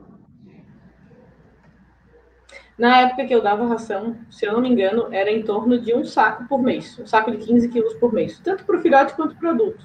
Eles têm uma fase ali de 9, 10 meses que acabam comendo um pouquinho mais, mas aí uma média vai mais ou menos um saco por mês. Às vezes dura um pouquinho mais de um mês, 40 dias. Uh, aí, aí vai do preço, né? Aí o preço das rações varia muito. É como a Mônica falou, ideal que seja uma super prêmio, vai de 150 a 300 reais o, o saco. Em geral, em geral, depende da cidade e tal. Tô falando da situação da gente aqui no sul, né? E banho é como a Mônica falou também. O ideal é que tu tenha como secar bem o pelo. O ideal é tu teres pelo menos um soprador para poder fazer, né, essa retirada da água de forma eficiente. Senão é encrenca. Vamos, uh, Eduardo, pessoal, uh, a, a, vamos, a, alimentação, né? Sempre eu penso assim, ó, eu tenho sempre uma, uma, um conceito de que a alimentação é uma coisa, a nutrição é outra, tá? E as duas se confundem um pouco, né? A questão, por exemplo, uh, de um husky, de um husky adulto, de porte de 25, 26 quilos, vamos dizer, ou 24 quilos, né? come uma ração normal, né? Que supra as necessidades, né? É, todas de um cão de, de, de, trabalho que é, vamos dizer, ativo, né? 400 gramas diárias, tu já pode fazer a conta do que vai necessitar em 30 dias, né? É, a, a, ração. Se tu tem uma ração de alta qualidade, tá? Tu vai baixar esse nível é, de conteúdo da ração para 300 gramas. Se tu não tem essa alta qualidade, tu vai aumentar um pouco, né? Tu vê nesse sentido. A questão é, a questão é justamente tu ter um equilíbrio tá, de ração de boa qualidade, bom preço, que vai te dar a necessidade diária de nutrição do cão para tu ter um cão saudável, né, contigo. Então, isso mexe comigo. E aí sim, aí tu entra no, no, esquema do preço, né, mas às vezes o preço ele contrabalança um pouquinho, né, a questão da necessidade pequena e da, da necessidade alta, vamos dizer, né. É, esse, é, é, é mais ou menos o que eu faço aqui, né. É isso aí. É, tem mais umas perguntas aqui do. Ah, com relação ao banho. É, deixa eu tirar a questão do eco aqui. Com relação a banho, qual é a frequência boa de dar banho no, no, no Husky? Tipo, uma vez por mês, uma vez por semana, uma vez por ano, uma vez a cada seis meses? Sempre antes da exposição. Não é? Bom, o husky criado em ambiente limpo não precisa, pelo amor de Deus, tomar banho toda semana. Isso seria um absurdo. Você acaba com a pelagem. E eu recomendo ao pessoal é, tenta dar banho na hora de troca de pelo, que agiliza a troca de pelo. Mas então seria duas vezes por ano, que facilita a troca de pelo. Mas mantendo ele limpo, no lugar limpo, ele é autolimpante. é? Então não precisa de tanto banho, banho, né? pelo amor de Deus. É? Não é um cachorro de pet é autolimpante, mas já vem com sabonete, já vem com tudo, Mônica? Não, aqui não, é, é grama mesmo, terra mesmo. tá certo, é isso. Aqui tem uma, tem uma pergunta da Adriane. Boa noite, Adriane. Também a, gente, a Adriane está sempre com a gente aqui. Também é chefe lá no Keno do Rio Grande do Sul. É, é, chefe. É, é, não, ela, ela que manda tudo lá, as lives do Rio Grande do Sul, é tudo, é tudo, é, é tudo trabalho dela aí. É. Então, assim, ah, olá, amigos, como deve se portar a cauda?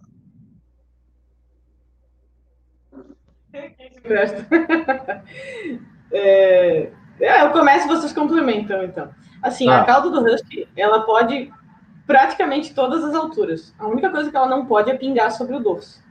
Isso é uma briga no meio, eu acho, porque assim, se tu for pegar todas as raças de tração, e raças nórdicas, todas têm o rabo enroscado. É só o husky não. Me corrijam se eu estiver errada.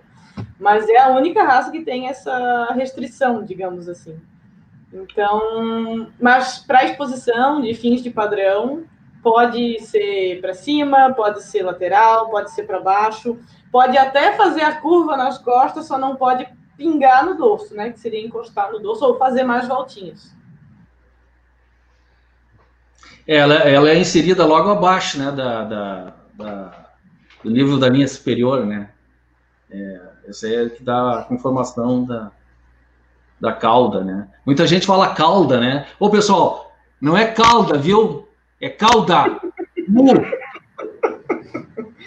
Uhum. Calda. Calda é de, de, como é que é? De feijão, de, de canjica.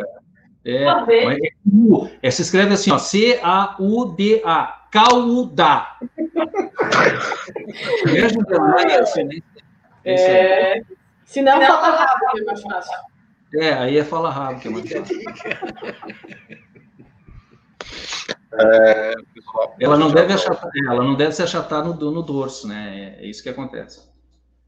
Tem mais uma pergunta aqui com relação a, a, a, um comentário aqui do Bruno Rodrigues. Aqui no Brasil fazem bike jogging, canicross, triciclos, além de tração de skate, patins e longboard.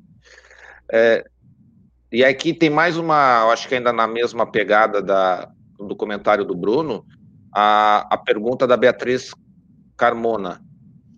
Vejo muita gente fazendo exercícios de tração intensos, corrida com patins, skate, canicross, etc. Com husky siberiano filhote, menos de um ano, e no asfalto. Isso está correto? É. Eu, acho, não, eu não acho muito recomendado de forçar um filhote com menos de um ano, um ano e meio, para exercício muito reforçado, mas ainda em asfalto e de preferência não em dia de calor, né? porque isso queima a pata de qualquer cachorro. Primeiro isso. O cão, qualquer raça, até um ano e pouco, ele ainda está em formação. Então, realmente pode prejudicar uh, uh, o crescimento dele. É, então, então, exercício de qualquer jeito, em hora de manhã, hora da tarde, nas horas mais frios, né? Eu acho que ninguém deveria passear com qualquer cachorro num dia de 35 graus de calor no asfalto. Né? Eu acho que isso é uma judiação para qualquer cão. Não precisa ter. É, eu, eu, eu, penso que no husky siberiano, assim, é, tu tendo um bom eh, ambiente, né, de, de, de dimensões, né, para um husky siberiano, eu acho que já aí já já está como é um cão de atividade é, bem é, muito ativo, né? A questão do husky siberiano envolve justamente as dimensões de, de ambiente que ele está, né? Isso próprio já é um exercício, né? Eu, eu penso que é, as caminhadas assim ajuda sempre, mas forçar o cão a alguma coisa, tá? Exceder alguma coisa. Tem gente que leva cão para puxar pneu, para não sei o quê. Tem cães que não não, não, não, não, não servem para isso, né? É uma questão uh, de crescimento, de, de, de, prejudicar tendões, prejudicar uh, ligamentos, cães em crescimento precisa ter um cuidado, né? Não é assim. E aí que entra, aí que entra o papel do, do, do veterinário nesse, nesse, nesse esquema, né? Tu precisa consultar um veterinário para fazer esse tipo de atividade até em cães adultos, né? Mas em filhotes, eu acho que o veterinário vai dar uma recomendação que não, não nesse sentido, né? Fala aí, Juliana. Não, eu só ia comentar que a gente no Rio Grande do Sul, no Sul, né, na realidade, a gente fazia o Sled Day Brasil, tu lembra? Teve umas três ou quatro isso, sessões. Não, que era justamente um encontro entre cães de trenó, né? Era mais um encontro entre criadores e proprietários, que a gente levava triciclo, fazia os cachorros puxar, tipo, brincando, eles adoravam, via se eles tinham perfil para coisa. Era uma Juliana, coisa muito legal. É. Mas, Juliana, tu sabe que eu subi em cima daquilo ali e os cachorros não conseguiram puxar, eu não sei até agora. Por quê? É. Pois é, que assim, não, é, o problema é que assim, é cargas leves, né? A longas distâncias. Olha, Leandro, calcula assim. Calcula assim o peso a ser puxado. Calcula se o peso a ser puxado. 25 uhum. quilos para fêmea e 30 para macho. É. Só se ah, tiver então... um cachorro só, então, coitado, se danou. Então puxa mesmo, né, tá certo. Pessoal, tem uma pergunta aqui do Canil de Libras. É, problemas de alopécia genética são um problema hoje nos plantéis mundiais? Só um pouquinho, Júlio. Pode falar. Então, a alopecia na raça é muito rara e geralmente os casos que eu já ouvi falar é, são ligados àquela deficiência de zinco. A alopecia, como acontece no Spitz, ou como acontece, acho que no Chow também, tem umas outras raças, eu nunca vi no Husky, né? Aí vou passar a bola para os dois aí que são mais experientes que eu. É, a grande questão, né, Juliana, também é, é, é as tosas, né, no verão, de husky siberiano, que também se acomete muito disso, né. Essa é uma questão sempre a ter, a ter cuidado, né, porque husky siberiano não se tosa, né, é um crime, né, fazer isso. A pergunta, a pergunta aqui do Júlio Santos: o exame de DNA da raça já é feito no Brasil? Não. É, não. Assim, DNA de, de paternidade, sim. Paternidade, mas, sim. Agora de raça, DNA não. De, de raça, não, e de doenças também não. Aqui a Adriane já me puxou a orelha. Eduardo não me enquanto faz a minha pergunta, ó, não sei, ixi, será que vai ter live na próxima, você, você chamada, vou tomar outro xixi aí. É, aqui uma pergunta interessante do Luan Pedro, né, é, ele já tinha feito essa pergunta lá no início, deixei pra, mais para o final, é, então vamos fazer aqui, quais são os requisitos essenciais para ser de fato um bom criador? Pessoal, vamos tentar ser sucinto. A Mônica, que tem mais tempo. Mais tempo? não, eu acredito para começar a criar não deve-se começar com qualquer representante da raça. Eu acredito para começar deve-se escolher um bom animal. Eu comecei, eu tive sorte, eu tive uma excelente cadela. Agora, se você procura realmente, se interessa, procura canis variados, uh, tenta ver os plantéis todos, para ver o que mais estuda o padrão.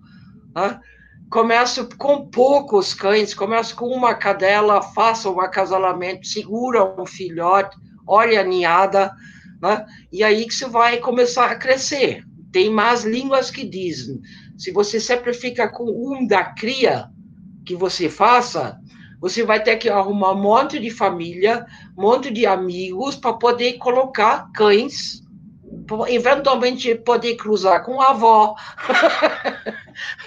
eventualmente prestar aquela tia, né? Então, em 10 anos, você vai terminar com 40 cachorros. Isso se você começa com um. Esse foi, é, um, é. foi um estudo americano. É, eu sempre, eu sempre recomendo assim para o pessoal que quer começar a criar, né? Como eu comecei a criar, uh, falar exatamente como a Mônica falou também nesse sentido e falar com, com, com pessoas que já têm algum, algum uh, alguma experiência no, no, no, na criação, no, sentido de tu tirar as qualidades do criador, né? Desse criador experiente. Por outro lado, assim, tenha honestidade, integridade, né? Na criação, né, no começo da criação. A honestidade é, para tu começar a, a, ter um bom relacionamento com as pessoas com quem há, há a criação, a humildade de aprender, né, e a integridade, assim, com a sua criação, com o começo da criação, porque é nesse sentido que tu, lá adiante, tu vai perceber que a tua, o teu início lá te deu os bons frutos, né, no meio da criação, mas ao longo da criação, tá? E nesse sentido, tu vai ter uh, toda, toda a conjuntura, né, de criar bem, né, de, de criar no bom sentido da palavra, no, no, no, na definição exata, né? Isso que eu tenho como, como regra. Né? É eu tenho a regra número dois que eu faço na minha criação, que eu aprendi as duras penas de entender isso, Primeiro, você tem que olhar todos os teus cães com óculos cor-de-rosa. Você tem que gostar todos deles. Independente se é, é campeão, se é bonito, se é feio, se é vira-lata. Mas para criar, você, por favor, tira esses óculos cor-de-rosa tá? e pega o binóculos. E olha o cachorro inteirinho para ver se vale a pena de, de reproduzi-lo. É isso aí. É. Então, eu só vou complementar, talvez uma visão pouquinho diferente. Mas eu costumo orientar as pessoas assim que me perguntam, tá, Júlio, como é que uh, como é que eu identifico se é um criador sério, se não é um baita de um comerciante, explorador, né? Aí eu costumo dizer o seguinte: primeira coisa tem que ter registro, né? No Kennel Club, tem que ter pedigree, tem que ter uma coisa assim documentada. Segunda coisa, tem que ter exame, né? Pelo menos o fundo de olho ou e a displasia, né, que são os recomendados pela OFA, é ideal ter, porque é uma coisa básica. Tu pode fazer só uma vez por ano, assim, só, só para ter uma noção se a linhagem tem, se o cachorro tem, né? antes de reproduzir. E essas duas coisas seriam bem básicas. Aí outras coisas são complementos, assim, por exemplo, uh, número de ninhadas que esse criador tem, se ele fica com filhotes dos cruzamentos, se ele fica repetindo muito a ninhada, que daí é mais na parte de tirar filhote para vender, vender, quantas crias ele tira de uma cadela, uh, uh, com que idade ele aposenta uh, os cães, assim, né? Que fim ele dá o, os cães aposentados, se, sei lá, já doa castrado, fica para si, né? Eu acho que vai um pouquinho além, assim, o critério de ser bom criador. Outro ponto também que eu acho importante é participar de algum evento relacionado à raça. Pode ser exposição, pode ser canicross, pode ser, uh, sei lá, um evento de promoção da raça, mas que tenha um, intro, um entrosamento né, do criador com o desenvolvimento da raça. Então, é, é, são coisinhas pequenas, né? Até relacionadas à ninhada, por exemplo, não entregar filhotes muito novinhos, uh, uh, ter um número limite de crias por cadela, uh, coisas assim, né? Além de todo o critério que o Leandro e a Mônica falaram, do cachorro de qualidade, né? Como, é bem como a Mônica falou, tipo, de ver os, se vale a pena fazer aquele cruzamento ou não. E mais que isso, se vale a pena tu ficares com um filhote daquele cruzamento. Porque só cruzar para vender, não que esteja errado nem nada, mas é, é uma visão um pouco mais comercial, né? Agora, se tu vai fazer um cruzamento porque tu quer ficar com alguma coisa daquilo ali, aí já é um, uma, um outro tipo de visão, né? Tu já vê que o criador não está ali só para tirar ninhada, ele está ali para tentar fazer um melhoramento. Às vezes dá, às vezes não. Oi, Eduardo. Oi. Nós temos, Oi. estamos atingindo o Japão aí, viu, cara? Estamos atingindo o Japão? Cara, assim, ó, Alexandre. Alexandre o Japão, um abraço, meu amigo. Aqui o, o Alexandre e Tiro Takano Kobayashi. Kobayashi. Um abraço lá pro Japão. Japão, Japão, cara. Não sei que horas que é lá, eu acho que é de manhã. Não, deve ser nove, nove, deve ser nove da manhã lá, né? Domingo, né? É, lá já é amanhã. É. Tem uma pergunta aqui da, da Paula Aman, ah, Amanayara Menezes. A pelagem realmente protege tanto do frio quanto do calor? Agora, ó, essa pergunta eu, como criador de, de chau, né?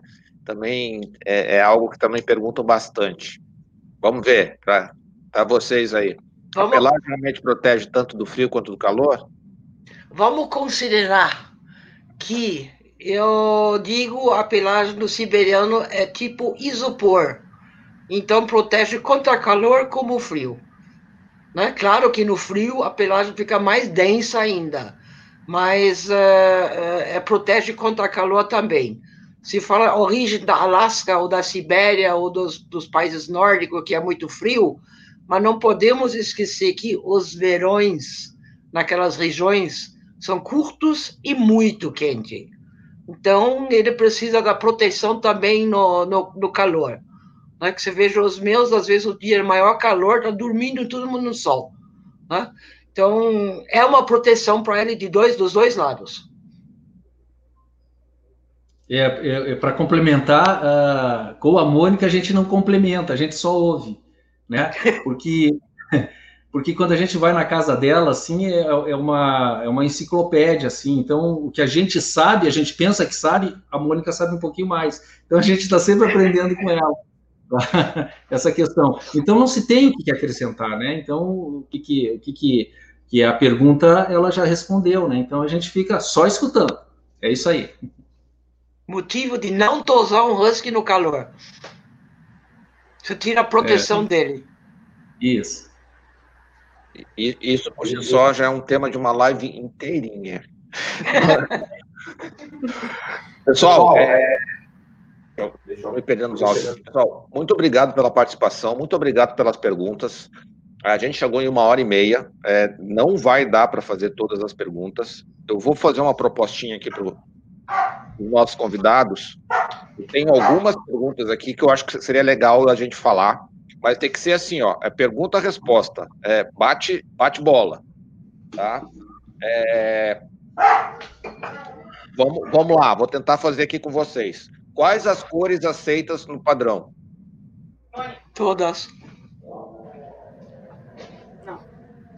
Todas? Todas são aceitas, mas Cores todas todas. podem estar na raça. Marcações já é diferente.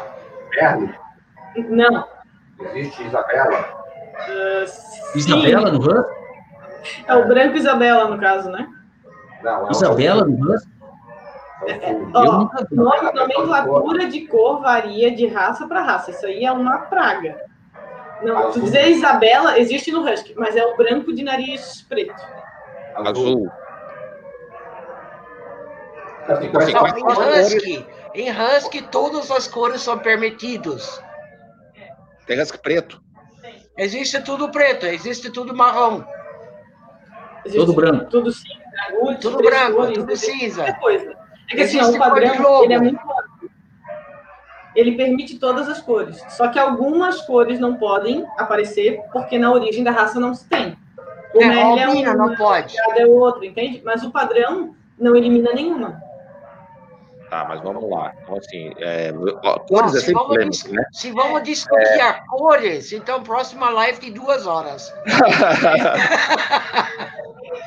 Mas assim, hoje em dia você vê que você está informatizando a coisa, quer dizer, então você já começa a ter limites ali, né? Vai ter coisas que assim, quando- porque eu acho que um dos grandes problemas para algumas raças foi exatamente isso, aceita todas as cores.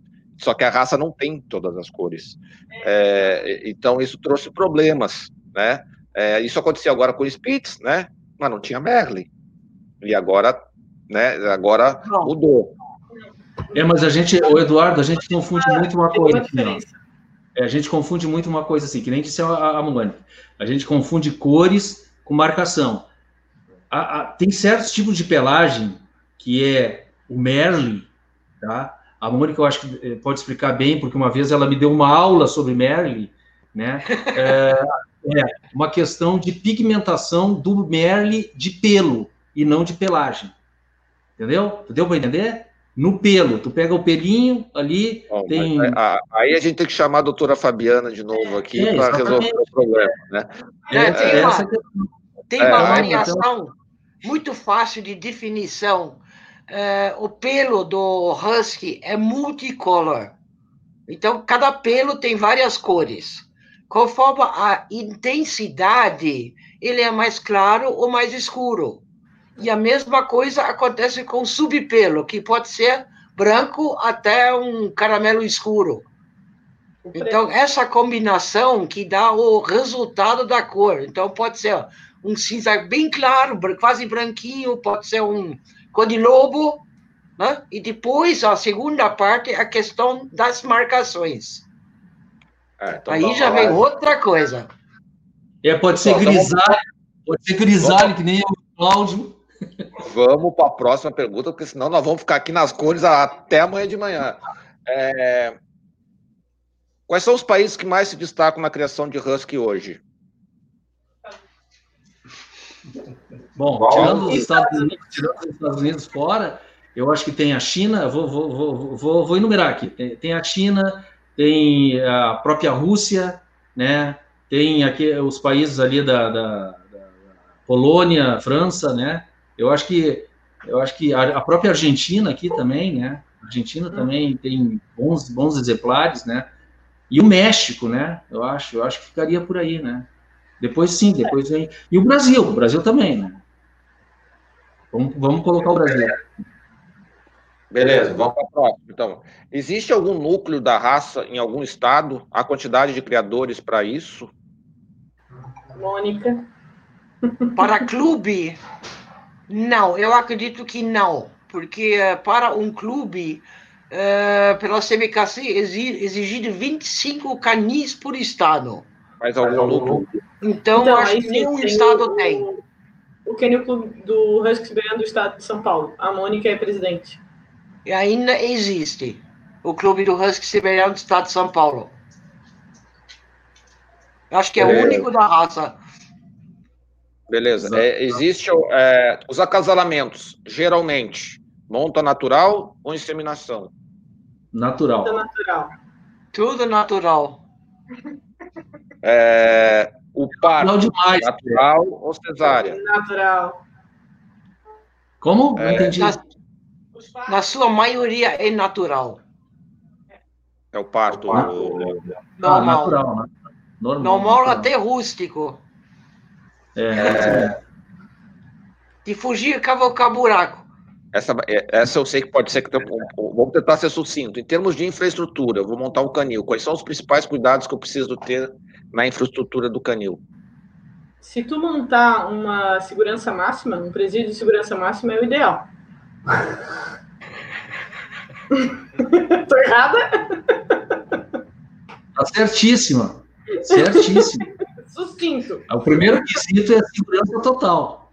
É. Porque em ambiente controlado, no husky siberiano tem que ser bastante controlado. A prova de fuga, não só na altura, também por baixo da tela. Uhum. E o tipo de, De tela. preferência, ei, Mônica, de preferência com guarita. É, mais ou menos. Vamos lá. Em média, quantos filhotes de- por ninhada? Eu tenho a impressão que cinco. Sim. É, Média. quatro, seis.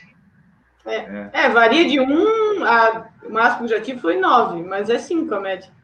Eu tenho a É, impressão tive que uma, uma também de oito uma vez, uma de sete, mas a Maria cinco, seis, quatro.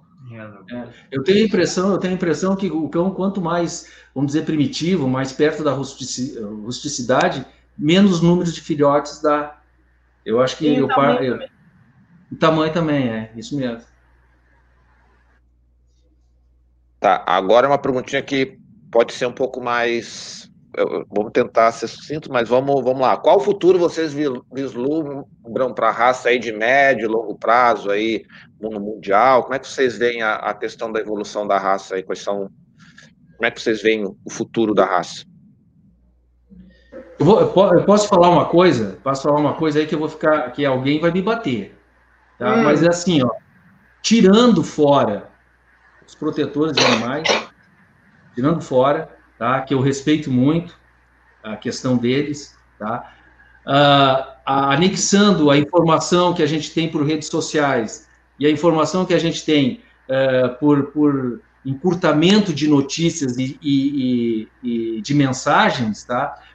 Todas as raças, inclusive o husky siberiano, o futuro é promissor em função assim dos criadores ter um melhor contato e um contato mais eh, uma simbiose mais mais encurtada, entendeu? Então aí tu vai perceber que toda a comunicação de, de, de, de, de, raça e de criação ela é muito melhor que nos tempos dos anos eh, 80 e 90, muito melhor. Então, a- o futuro para a raça, dentro do husky siberiano, eu acho que é um futuro promissor ainda, como é sempre vai ser, sempre será. É, eu já penso um pouquinho diferente. O meu medo na raça é acontecer o que aconteceu na década de 80, que era um boom de filme de husky, de trenó, de lobo, e aí todo mundo queria ter um e acabou um monte em abrigo. Então eu, eu já penso um pouquinho o contrário. Apesar de toda a informação, o pessoal é muito de querer o que vê, né? E aí não sabe que cava buraco, que rouba a roupa do varal, que estraga a cerca, que estraga tudo. E aí eu tenho medo de voltar aos abrigos, digamos assim, tá cheio de husky. É, tem uma. Aproveita. Oh, Deixa eu. É, sempre esse negócio do áudio aqui com a Ju aqui. Tem uma pergunta muito importante aqui que o Bruno Rodrigues fez. Esse simpático senhor ao lado da Mônica era o handler do Denver Snowmass? Pode apresentar esse simpático É sim. senhor pra gente aqui. Bater palma pra ele aí, É sim, é sim. A- Ali, ali tá a história do husky siberiano, hein? Ali atrás da Mônica tá a história do husky siberiano. Parte da história do husky siberiano no Brasil tá ali, ó. Aquele cara de cabeça branca ali. Pode ter certeza. Então, Mônica, apresenta o Cláudio. Chega mais perto, Cláudio. Dá um oi, pelo menos. Ah, eu, eu, eu trabalhei assim, passei minha vida com cães, né? E apresentei cães aí desde acho que 76 até, até há pouco tempo atrás, enquanto eu conseguia me movimentar bem. E trabalhei muito com nórdicos. Que é Akita, Malamute, essas raças nórdicas, eu trabalhei bastante com eles. É um round. É, os rounds. é. E Agora eu tô parado, agora eu não faço nada, eu gosto só de curtir as ideias. É isso aí. É, pessoal, deixa eu pôr de novo. Deixa eu o áudio, deixa eu trocar o áudio aqui. Então vamos lá. Pessoal, é, nós chegamos a uma hora e quarenta. A gente tinha um planejamento de uma hora e meia, então nós já estouramos é, o nosso tempo. É, gostaria de agradecer a todos aí pela, pela audiência, que foi muito, muito boa. Infelizmente, a gente não conseguiu fazer todas as perguntas. Eu acho que para a gente responder todas as perguntas, a gente precisa de mais umas seis ou sete horas. É, a gente descobriu, então, que o Husky é um diabinho da Tasmânia, né? É isso que é o resumão, assim, da coisa? Não, né? Não, não é isso. Não é isso. Não, tem... tem não, é claro que não. É, tem... tem... Não vamos depreciar a nossa raça, pelo amor de Deus. Não, não de agressividade, mas de traquinagem, ele ganha do diabo da Tasmânia. É, mas...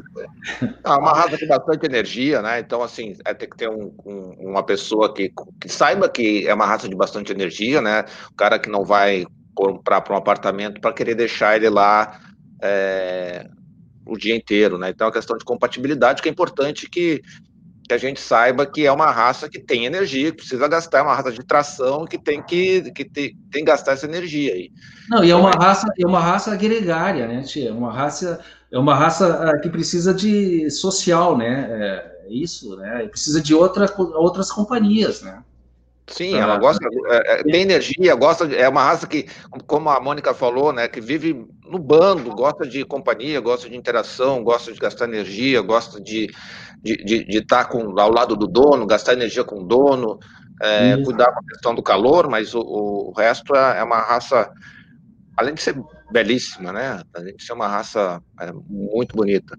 Pessoal, eu vou passar a, a palavra para vocês para as últimas palavras da, da noite, antes de, de me despedir. Lembrando para vocês três que estão aqui, depois do vídeo, fiquem aí, tá? Não saiam. Então, é, vou passar agora da ordem invertida, da Juliana, depois do Leandro Jorge, por fim, da Mônica. Então, boa noite, Juliana. Tuas palavras. Ai, não sei o que falar para acabar. Acho que a gente comentou de todos os assuntos, ou pelo menos os mais pertinentes. Uh, queria deixar aí o, o meu incentivo para o pessoal novo é, começar a criar tudo. Eu super. Uh, acho legal mesmo, né? É uma paixão minha. Na realidade, eu digo mais que é um vício, sabe? Aquela coisa que não consegue largar. Uh, e que comecem de forma direita, pesquisem bastante, valorizem os criadores sérios, os criadores que têm. que fazem a diferença na raça, né? E basicamente é isso. Façam os exames também.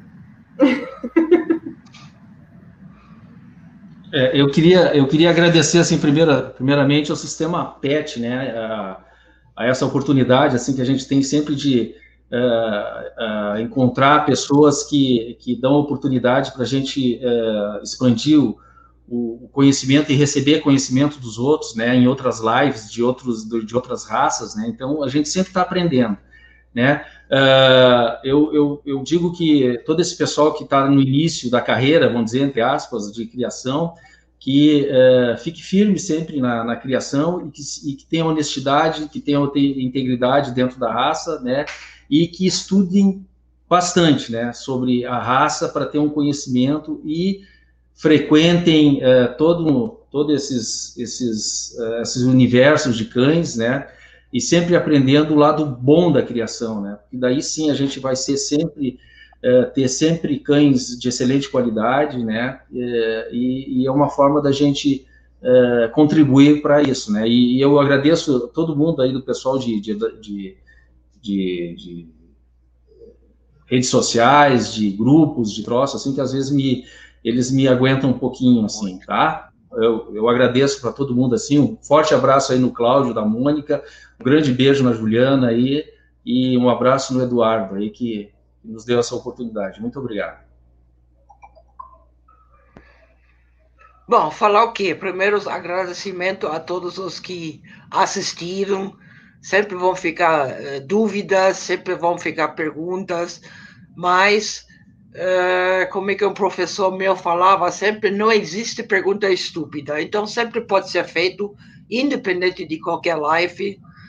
Então, só estudar, procura apoio, não há problema nenhum. Agradecendo também a oportunidade de participar dessa live, que eu nunca tenho feito, mas sempre tem uma primeira vez. Sempre tem que aprender. Se não é de cachorro, tem que ser tecnologia. Obrigada. Obrigado vocês aí pela participação, por aceitar o convite, por compartilhar aí com o pessoal é, um pouco aí do, do, do, vasto conhecimento que vocês têm da raça aí.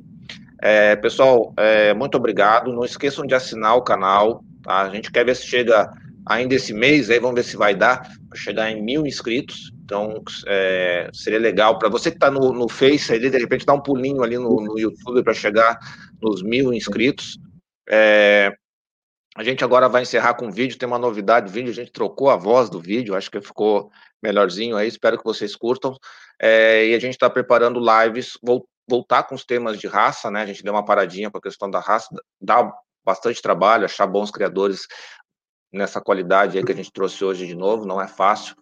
A gente está tá, tá trabalhando para ter voltar aos sábados a ter as lives de raça, assim como na sexta-feira a gente tem as lives com a Georgia, né, com vários temas.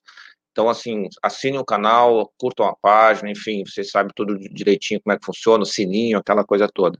Pessoal, muito obrigado, vou deixar com vocês com um videozinho e uma boa noite e ótimo final de semana para vocês. Joana é uma criadora há muitos anos, mas estava enfrentando dificuldades. Joana não conseguiu vender seus filhotes na velocidade que gostaria e estava com dificuldade no controle dos gastos. Ela até tinha um site, mas estava sempre desatualizado pois dependia de outros para atualizá-lo. Suas planilhas de controle eram sempre difíceis de manter e as contas estavam sempre uma bagunça. Mas tudo ficou muito mais fácil para Joana depois que ela assinou o sistema PET. Agora, ela consegue um planejamento mensal das contas que deve pagar e que deve receber. Consegue fazer uma gestão do seu estoque de ração, sabendo com antecedência quantos dias seus estoques irão durar. O sistema também emite alertas a respeito de todos os cuidados médicos regulares, como vacinas, vermífugo, antipulgas, etc. O planejamento das ninhadas acontece de forma mais organizada, com a árvore genealógica ilustrada das ninhadas, fica muito mais fácil saber onde se quer chegar. Isso sem nem se preocupar com o site, pois o sistema PET trata de organizar e montar as informações e divulgá-la no site de forma correta e eficiente. Assim, qualquer pessoa interessada em conhecer seu plantel terá de forma organizada, no seu computador, celular ou tablet as fichas mais completas de seus animais. A vida de Joana agora é muito mais fácil.